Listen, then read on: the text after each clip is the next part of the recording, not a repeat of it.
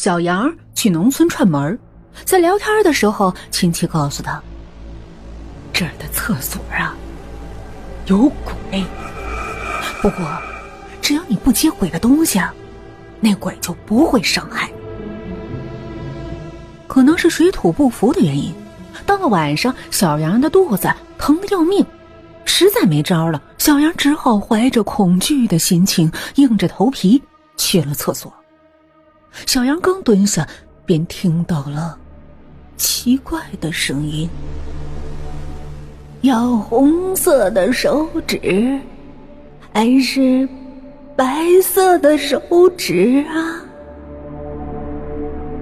小杨知道啊，不能接鬼的东西，便答道：“呃，我我一直，我我我我我一直用报纸。”于是。